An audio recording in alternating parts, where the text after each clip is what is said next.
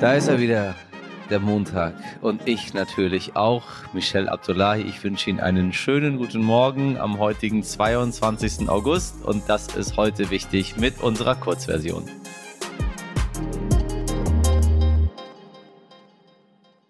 Wie immer schauen wir an dieser Stelle auf die wichtigsten Meldungen vom Wochenende und blicken auf Termine und Ereignisse in der Woche. Was wichtig war. Am Freitag musste Bundeskanzler Olaf Scholz erneut vor dem Cum-Ex-Untersuchungsausschuss aussagen und beteuert wieder einmal, dass er sich nicht mehr an alle Gespräche erinnere. Ist das wirklich eine Antwort, die ein Bundeskanzler geben kann? Vermutlich trägt seine kleine Gedächtnislücke dazu bei, dass die Mehrheit mit der Arbeit von Scholz und der Ampel allgemein unzufrieden ist. Das hat zumindest eine repräsentative Umfrage des Meinungsforschungsinstituts INSA herausgefunden. Demnach waren nur 25 Prozent der Befragten mit der Arbeit des Bundeskanzlers zufrieden. Übrigens haben wir in Folge 424 ausführlich, sehr ausführlich über den Cum-Ex-Skandal gesprochen. Dort finden Sie auch eine ganz einfache Erklärung, wie das Cum-Ex-Geschäft funktioniert hat. Außerdem wurde am Freitag bekannt, dass der russische Staatskonzern Gazprom Ende August die Gaslieferungen nach Deutschland durch Nord Stream 1 Tatar für drei Tage aufgrund von Wartungsarbeiten unterbricht. Kommt mir irgendwie bekannt vor. Die grünen Energieexpertin Lisa Badum hält diese Aktion für ein politisches Manöver und auch der ukrainische Präsident Zelensky warf Russland vor, mit dieser Aktion den Westen zu erpressen. Um dem entgegenzuwirken, hat die Ukraine angeboten, in diesen Tagen mit ihrem Gasleitungsnetz einzuspringen und somit Ersatzpipelines für Nord Stream 1 zur Verfügung zu stellen. Bei einer Autoexplosion ist die Tochter des russischen Ideologen Alexander Dugin getötet worden. Ihr Vater gilt als Gehirn Putins und nun steht die Frage im Raum, ob der Angriff eigentlich ihm gegolten hat. Aber auch die 29-Jährige war eine große Verfechterin des russischen Angriffskrieges. Im Netz wirft ihr Tod eine Welle an Entsetzen unter russischen NationalistInnen auf. Sie sprechen von den Terroristen des ukrainischen Regimes als StrippenzieherInnen hinter dem mutmaßlichen Sprengstoff, der an dem Auto befestigt war. Beobachter der Ukraine bezweifeln, dass ihre Kräfte momentan in der Lage wären, ein solches Attentat auszuführen. Was wichtig wird.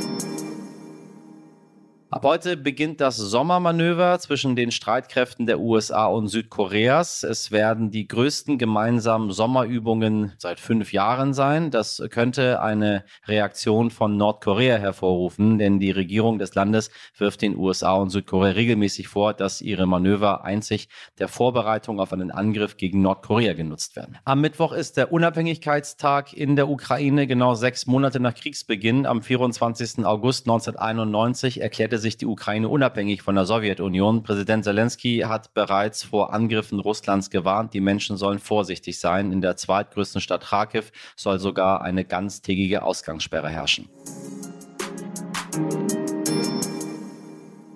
Vom 22. bis zum 26. August 1992 kommt es in Rostock-Lichtenhagen zu den bis dahin schlimmsten rassistischen Ausschreitungen nach dem Zweiten Weltkrieg. Mehrere tausend Menschen versammeln sich über Tage vor einem Wohnblock, dem Sonnenblumenhaus, in dem befindet sich damals die zentrale Aufnahmestelle für Asylbewerber und angrenzend ein Wohnheim für vietnamesische VertragsarbeiterInnen.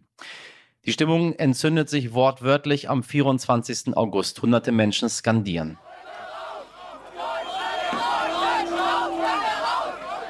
Viele nehmen Steine und werfen sie auf das Sonnenblumenhaus. Einige schmeißen Molotow-Cocktails, legen Feuer, Tausende dahinter beklatschen und bejubeln die rechten Werfer und blockieren bewusst den Weg für Polizei und Feuerwehr.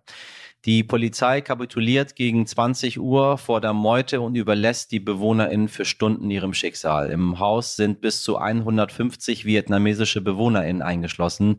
Nur durch einen glücklichen Zufall können sie eine Tür aufbrechen, aufs Dach fliehen und sich auf das Nachbarhaus retten.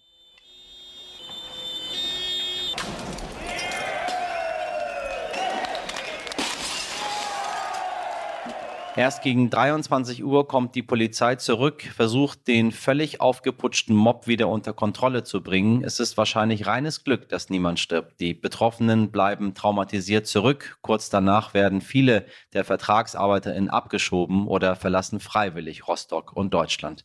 Der Übersetzer Herr Thien war in den Tagen der Ausschreitung im Sonnenblumenhaus und hat seinen Landsleuten geholfen, sich aufs Dach zu retten. Und genau auf diesem Dach hat er nun 30 Jahre später mit meinen KollegInnen von RTL über die schlimmen Ereignisse gesprochen. Besonders schockiert hat ihn und die BewohnerInnen das zögerliche Einschreiten der Behörden. Wir hatten damals gar nicht äh, daran glauben können, dass äh, die Stadt äh, die Situation so eskalieren lassen könnte. Wir haben immer noch äh, fest daran geglaubt, wie schon zu äh, DDR-Zeiten schon, dass die Polizei und, und die Verwaltung der Stadt auch immer sofort reagiert, wenn, wenn uns als Vertragsarbeitnehmer irgendwie angegriffen wird. Dann wird sofort zugegriffen und wir fühlen uns ja durch die Polizei ja auch geschützt und können gar nicht begreifen, warum das auf einmal äh, passiert äh, sein kann. Denn ich habe ja von oben ja auch die Gesichter von Jugendlichen hier, äh, die damals in Lichtenheim wohnten, und die kannte ich ja auch. Ein paar habe ich auch hinterher zur Rede gestellt und die haben mir ja verwirrte Antworten gegeben. Zum Beispiel haben sie ja gesagt, wir wollen ja nur die Asylbewerber dann hier raus haben, damit ihr, die Vietnamesen, die Vertragsarbeitnehmer, hier bleiben können. Jetzt, drei Jahrzehnte später, sprechen wir mit Steffen Bockhahn. Er ist Zeitzeuge, Politiker bei der Partei Die Linke und Senator für Jugend und Soziales, Gesundheit, Schule und Sport in Rostock. Er setzt sich als zweiter Stellvertreter des Oberbürgermeisters in Rostock heute dafür ein, dass schreckliche Progrome wie dieser so nicht wieder passieren. Meine heute wichtig Kollegin Mirjam Bittner hat mit ihm gesprochen. Hallo Herr Bockhahn, schön, dass Sie da sind. Einen wunderschönen guten Morgen. Ja, vielen Dank für Ihre Zeit. Wir sprechen heute über einen, über einen erschreckenden Jahrestag, muss man sagen. Aber bevor wir direkt darauf gehen, vielleicht können Sie uns so ein bisschen in die Zeit 1992 nach Rostock mitnehmen. Ähm, wie war denn die Situation damals? Wie kann man sich das so ein bisschen vorstellen? Also ich kann mich an die Zeit tatsächlich ganz gut erinnern. Das wird auch nicht überraschen, weil das auch für mich natürlich eine traumatische Zeit gewesen ist. 1992 im Sommer war ähm, noch völlig unklar, wo die Reise hingeht. Die Mauer war zwei Jahre gefallen äh, oder vielmehr die, die Einheit war seit zwei Jahren, knapp zwei Jahren da. Und das Erste, was ähm, wir hier auch in dieser Stadt erlebt haben, war eine grassierende Massenarbeitslosigkeit. Die Werften haben Zehntausende Leute entlassen, der Hafen hat Zehntausende Leute entlassen. Mhm. Ähm, ein Kombinat nach dem anderen hat zugemacht. Es war eine ganz große Depression. Wahnsinnig viele Leute sind gegangen und haben ihr Glück woanders gesucht. Und ähm, die blühenden Landschaften, die Helmut Kohl versprochen hatte, die waren äh, ein geflügeltes Wort, weil man sie nicht sehen konnte. Also wir haben in der Zeit eine Arbeitslosigkeit gehabt, die ging gegen 25 Prozent. Wir haben ähm, als Jugendliche, ich bin damals zwölfeinhalb gewesen, wir waren ziemlich orientierungslos, weil uns el unsere Eltern auch keinen Halt geben konnten. Es gibt ja inzwischen auch schöne Bücher, ähm, die die Lage von jungen Menschen in den 90ern in, in Ostdeutschland beschreiben. Da kann ich mich mhm. äh, relativ oft gut wiederfinden. Und wie kam es denn dann zu diesen Ausschreitungen? Also das ging tagelang, 22. bis 26. August. Ähm, was, ist, was ist damals passiert? Ja, Rostock ist ähm, eine ähm, Stadt gewesen, in der äh, eine zentrale Aufnahmestelle für äh, Asylbewerberinnen und Asylbewerber ähm, ja, äh, installiert war oder ähm, äh, festgelegt war, dass das dort zu sein hat. Und ähm, wir haben äh, in der Stadt dann die Situation gehabt, dass diese Aufnahmestelle im sogenannten Sonnenblumenhaus in der Mecklenburger Allee ähm, sein würde. Die äh, Anzahl der Frauen und Männer, die nach Deutschland und dann auch nach Rostock kamen, war so viel größer als das, worauf die Stadt vorbereitet war, ähm, dass das gnadenlos überfordert hat. Statt ähm, der geplanten Zahl an Frauen und Männern, die dort sein sollten, war mehr als das Doppelte da. Die Zimmer reichten hinten und vorne nicht. Es waren wirklich unerträgliche und unhaltbare Zustände, so dass diejenigen, die hergekommen sind, ähm, dann äh, statt in völlig überfüllten Wohnungen zu sein, sich dafür entschieden haben, lieber draußen auf dem Rasen zu campen, was dazu führte, ähm, dass sie ihre Notdurft da verrichtet haben ähm, dann hat ganz häufig das nicht funktioniert, dass die ähm, Frauen und Männer rechtzeitig ihre Sozialleistung bekommen haben, was wiederum dazu führte, dass sie in den umliegenden Geschäften mit Augenzwinkern formuliert bargeldlos eingekauft haben. Das hat die Freude auch nicht erhöht. Ähm, und es ist also eine total explosive Stimmung entstanden, die man, mhm. äh, das sage ich ganz deutlich, den Geflüchteten nur in sehr, sehr beschränktem Umfang selber zurechnen äh, kann. Weil ja, auch da haben sich nicht alle so genommen, wie man das gerne hätte. Aber das Ganze hat eine Vorgeschichte und die darf man eben nicht vergessen. Und das trifft eben auf genau diese Melange, die ich ja gerade vorher beschrieben habe. Eine völlige Verunsicherung. Ähm, man weiß selber nicht, wohin mit sich. Und dann sieht man eben, dass da andere kommen. Das Ganze ausgenutzt von äh, Rechtsradikalen, die NPD, die DV, äh, Quatsch, die, die, ähm, äh, die Republikaner waren damals alle samt in Größenordnung mit dabei und äh, sind auf fruchtbaren Boden gestoßen. Das zu leugnen bringt halt auch nichts. Die Gesellschaft war rechtsoffen zu der Zeit. Ähm, das kann man erklären, aber nicht entschuldigen. Mhm. Und ähm, tja, dann, ähm, dann begann das Pogrom.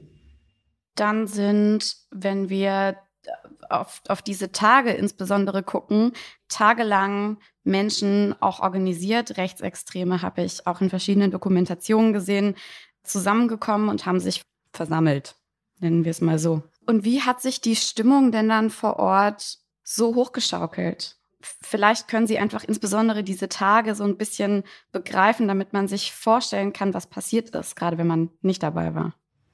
Na, tatsächlich ist es so, dass ähm, so wie ich eben beschrieben habe, die, die Stimmung wirklich ähm, explosiv war. Und das Wort ist jetzt nicht zufällig gewählt. Ähm, und das kann auch nicht überraschen bei den, bei den Umständen und Zuständen, die ich gerade beschrieben habe. Und dann war es halt so, dass dann einer, um im Bild zu bleiben, äh, mit einem Feuerzeug am Benzinkanister stand. Und äh, als die Ausschreitungen am 24. begonnen haben, äh, am, am 22. begonnen haben, da war auch der Staat völlig überfordert. Man muss sich das bitte nochmal vorstellen, dass die Feuerwehr sich zurückgezogen hat, weil die Polizei nicht in der Lage war, ähm, ihr das Löschen möglich zu machen. Also es ist ein absurder Vorgang, der einfach deutlich macht, in welcher grenzenlosen Machtbesoffenheit und dem Gefühl von Stärke dieser Mob da unterwegs gewesen ist ähm, und ganz bewusst ja auch in Kauf genommen hat, Leute umzubringen. Es war ja nicht nur bei einem erklärtes Ziel, auch dafür zu sorgen, dass die da drinnen abfackeln. Das ist ja in vielen Dokumentationen belegt. Ja. Wenn, wenn du dann das Gefühl hast, dass dir der Staat nicht entgegentritt, dass da zwar Polizei ankommt, aber sich zurückzieht, weil sie keine Ahnung haben, wie sie mit dieser blanken Zerstörungswut äh, umgehen sollen, naja, was passiert denn dann? Dann fühlst du dich noch stärker und hörst ja ganz bestimmt nicht auf. Danke für Ihre Zeit. Ähm, alles Gute. Danke ebenso.